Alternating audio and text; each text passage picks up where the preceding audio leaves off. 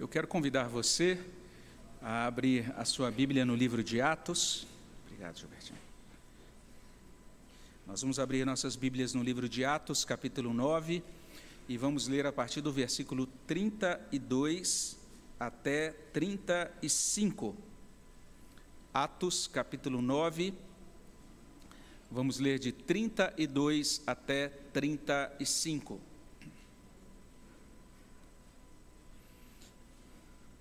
Você que está acompanhando de casa também é convidado a abrir a sua Bíblia nessa mesma passagem.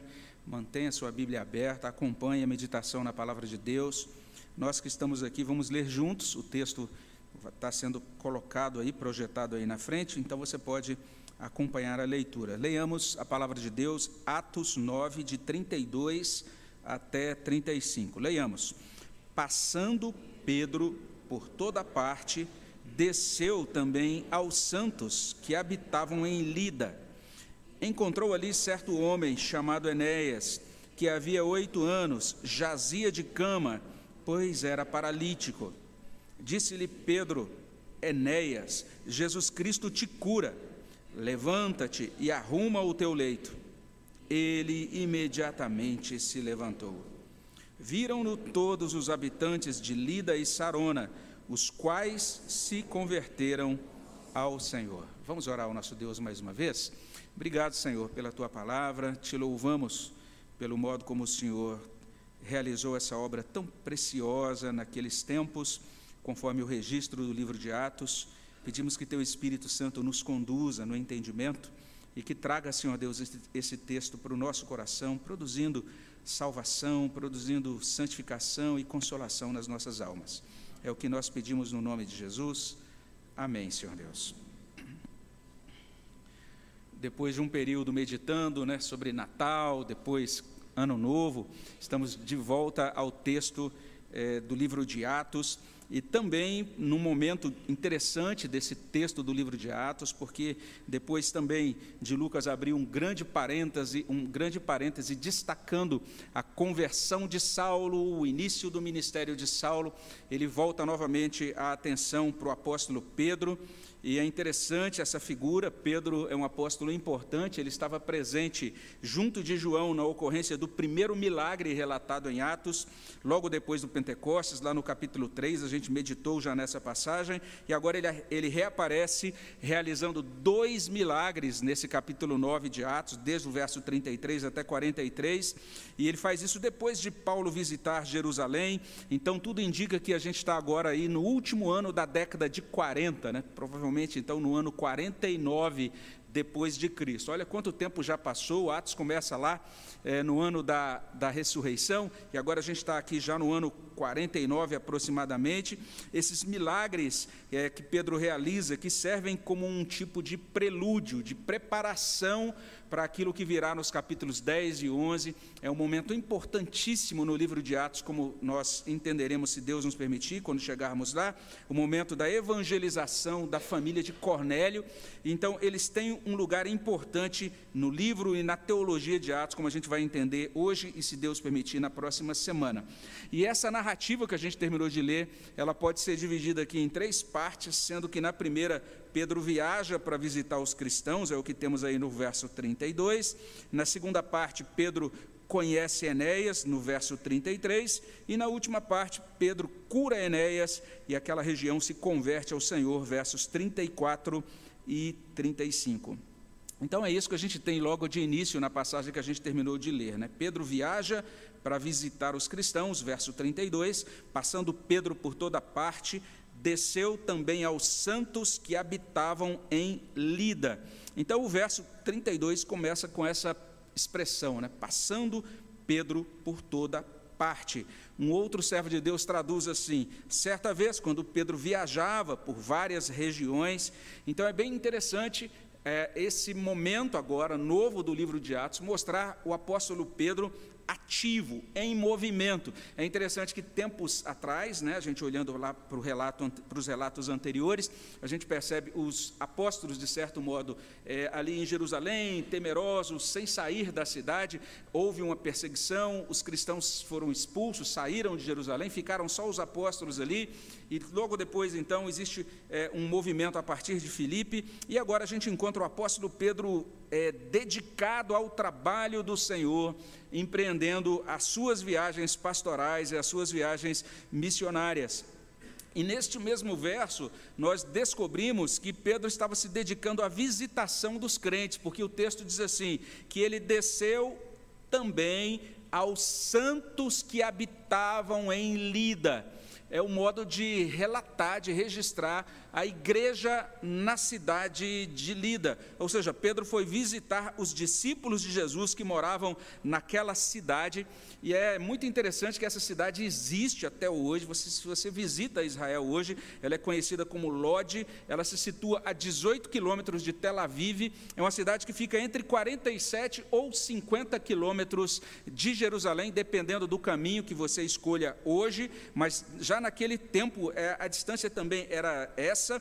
E é interessante que você pode ir de Jerusalém até a cidade de Lida, é, entendendo que era, é mais ou menos como ir de Rio Preto a Catanduva. Essa é mais ou menos a distância entre as duas cidades. Mas as características do trajeto exigem até hoje pelo menos 12 horas de caminhada. Então é isso que o texto está mostrando. O apóstolo Pedro saindo de Jerusalém e empreendendo uma viagem, caminhando durante 12 horas, aí não sabemos como é que ele administrou o tempo da viagem, até chegar à cidade de Lida para visitar os crentes.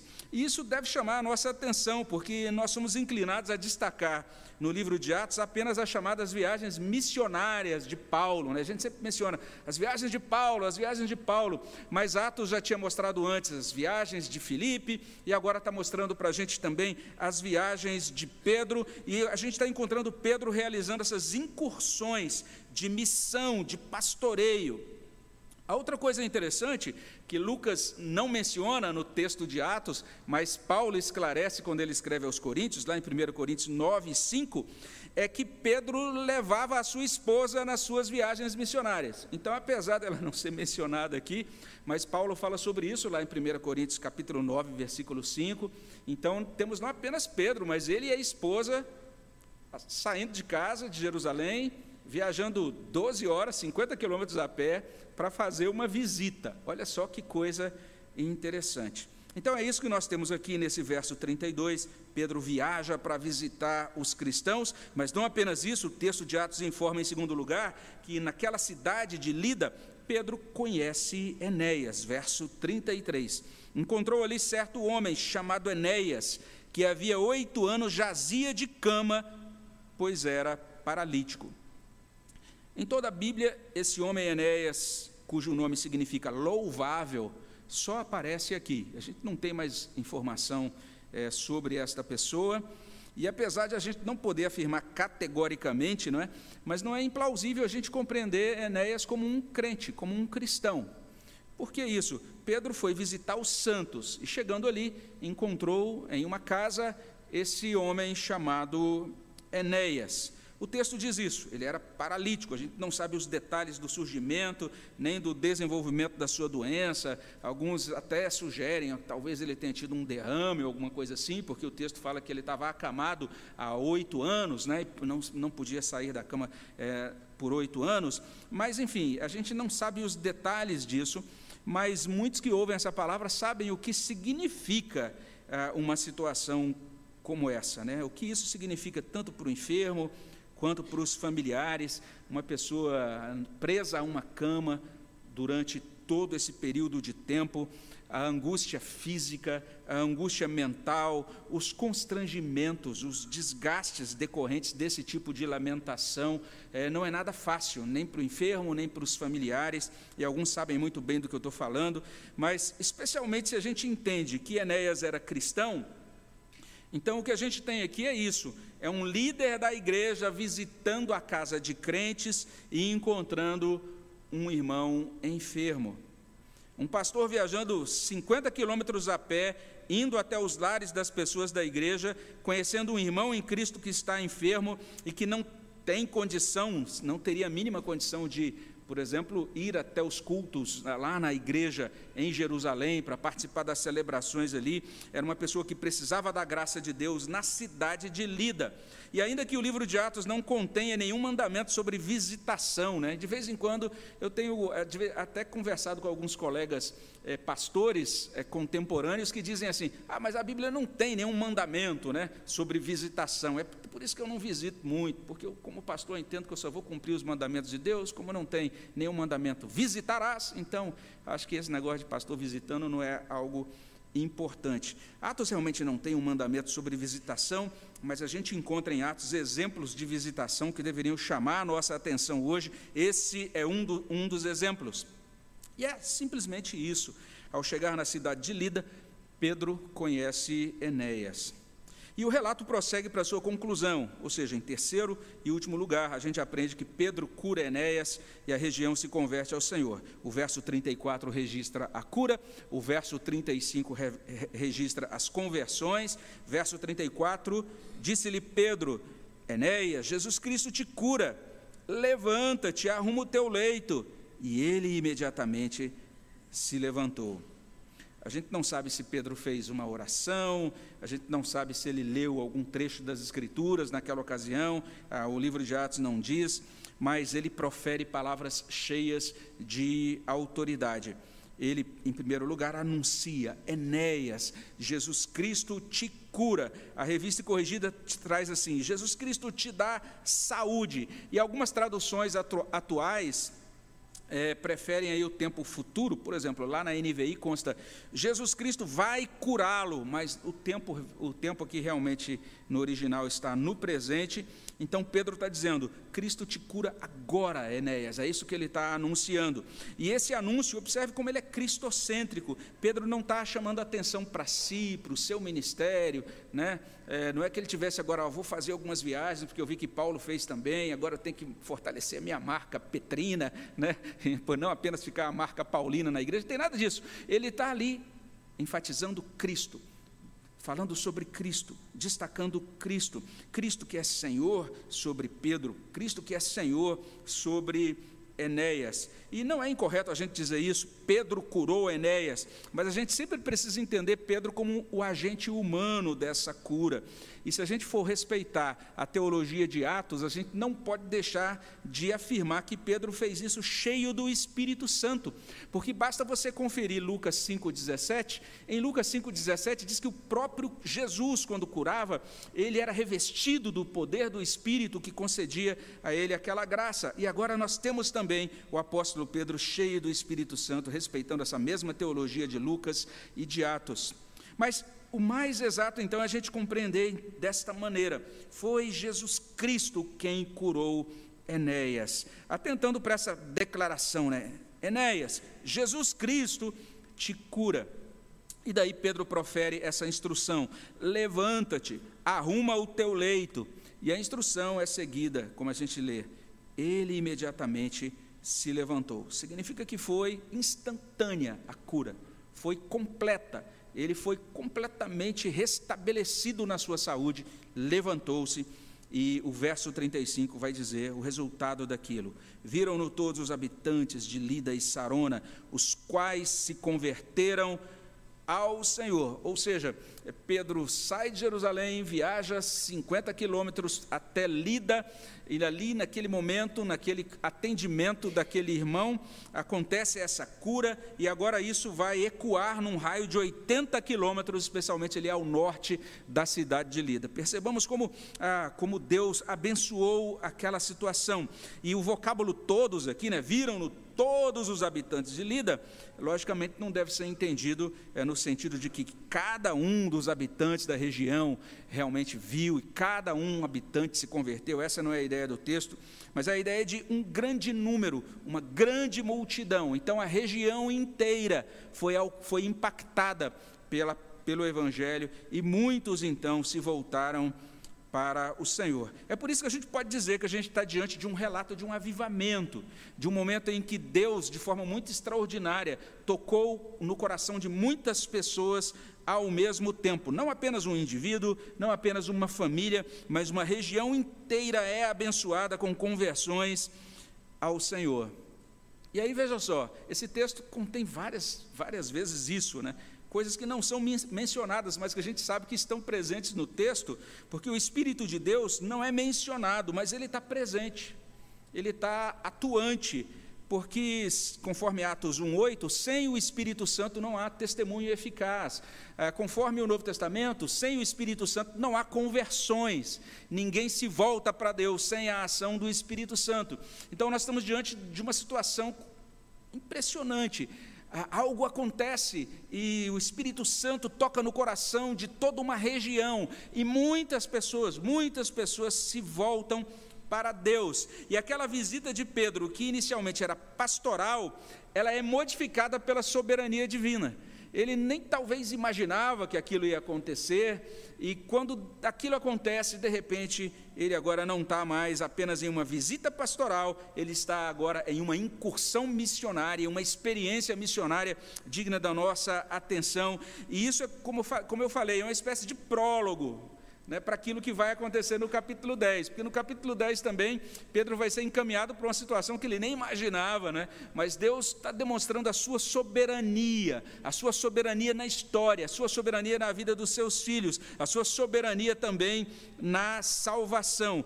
Que coisa bonita. É, Pedro não está realizando um planejamento estratégico, tipo, olha, vou fazer um planejamento para estender a igreja até Lida, e lá nós vamos fazer tais e tais atividades para plantar tantas igrejas. Não tem nada de planejado. O Espírito Santo realiza as coisas conforme a soberania de Deus, conforme a direção que ele dá a esse servo de Deus e aquilo que ele realiza na vida da sua igreja.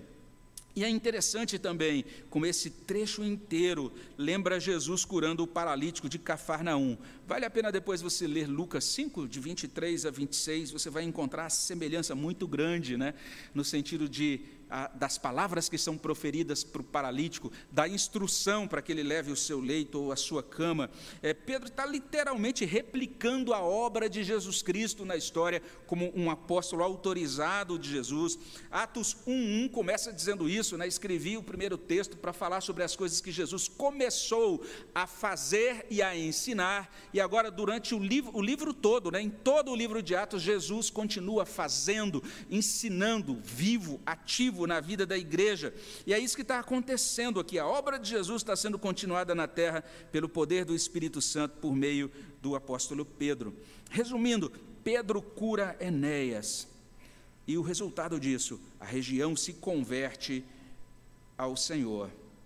E uma vez dito isso, a gente pode começar a concluir como a gente sempre faz, recapitulando, ou seja, se a gente olha para o livro de Atos, capítulo 9, de 32 até 35, a gente vai encontrar isso. Pedro viaja para visitar os cristãos, em Lida ele conhece Enéas e por fim ele cura Enéas e a região se converte ao Senhor.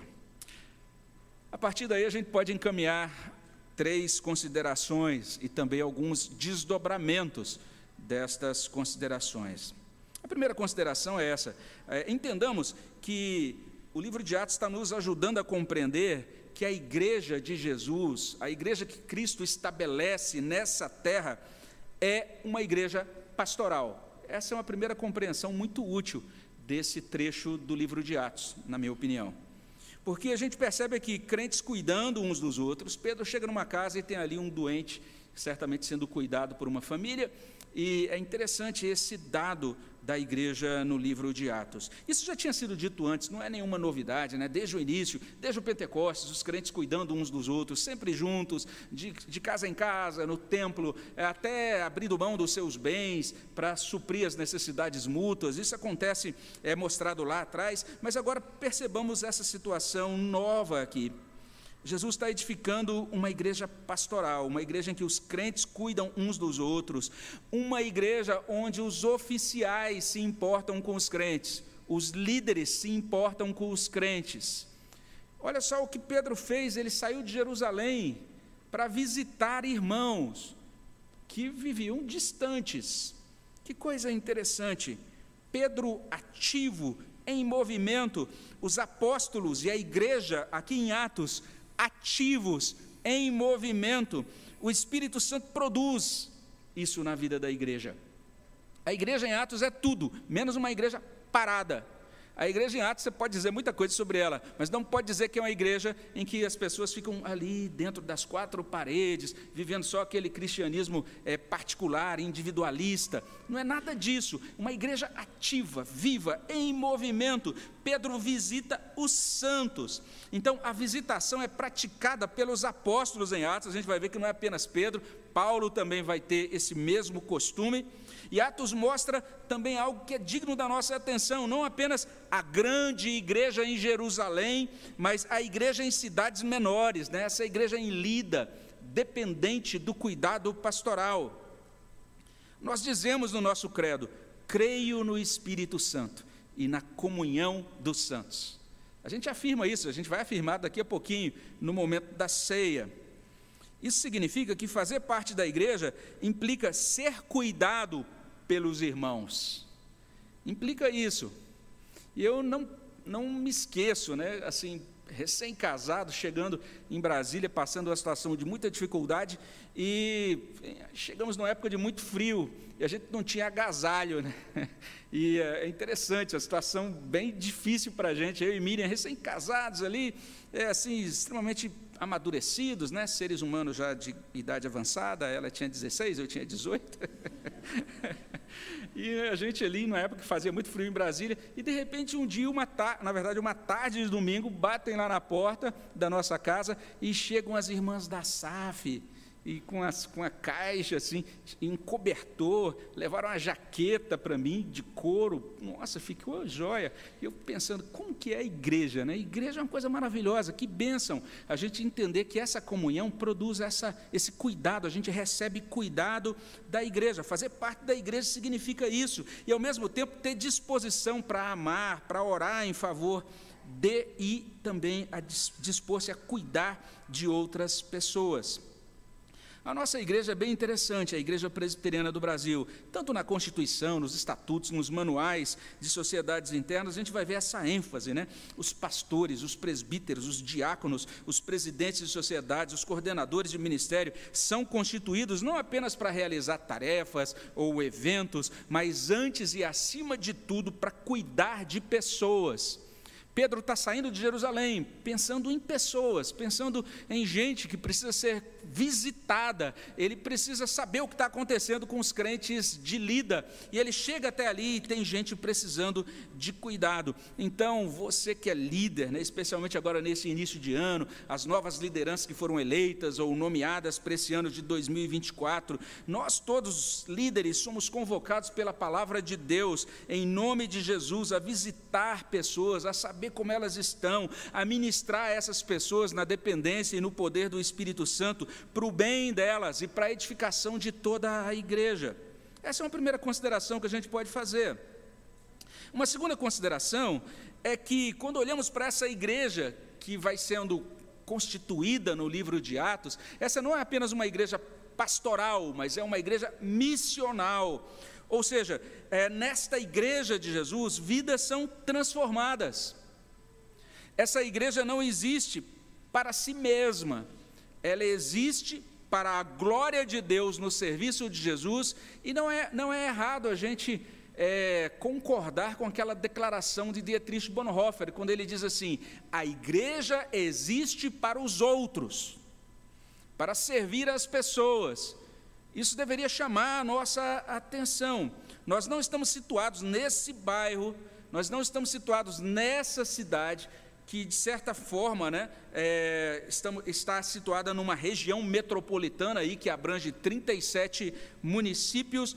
Nós não estamos situados nesse estado que possui 645 municípios, mais de 200 deles sem nenhuma presença presbiteriana.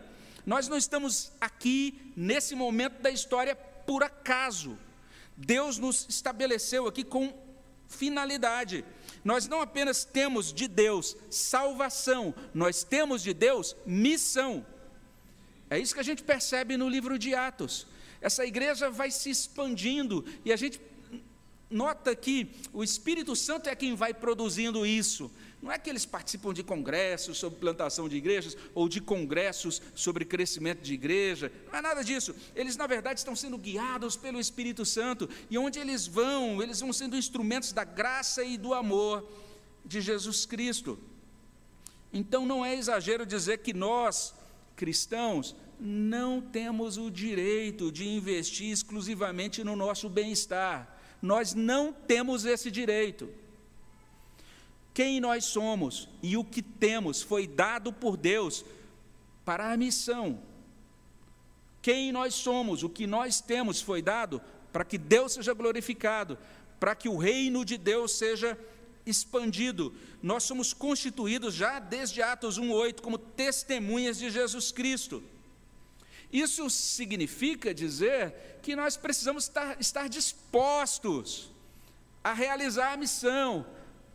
E aí é uma pergunta tão simplória, talvez, não é? Mas será que a gente teria essa disposição de assumir o esforço físico, de caminhar 50 quilômetros durante 12 horas para fazer o serviço de Jesus? Nós teríamos essa disposição? Como é que está a sua disposição para servir a Deus? Né? Às vezes toca lá o, o seu alarme no seu dispositivo na manhã de domingo, a hora da escola dominical. Ah, não, o que eu vou fazer? Escola dominical, né? A gente, a, a gente é quarta-feira, culto de oração. Quarta-feira, de oração, gente, tem um negócio aqui que saiu na Netflix que está ótimo. Né?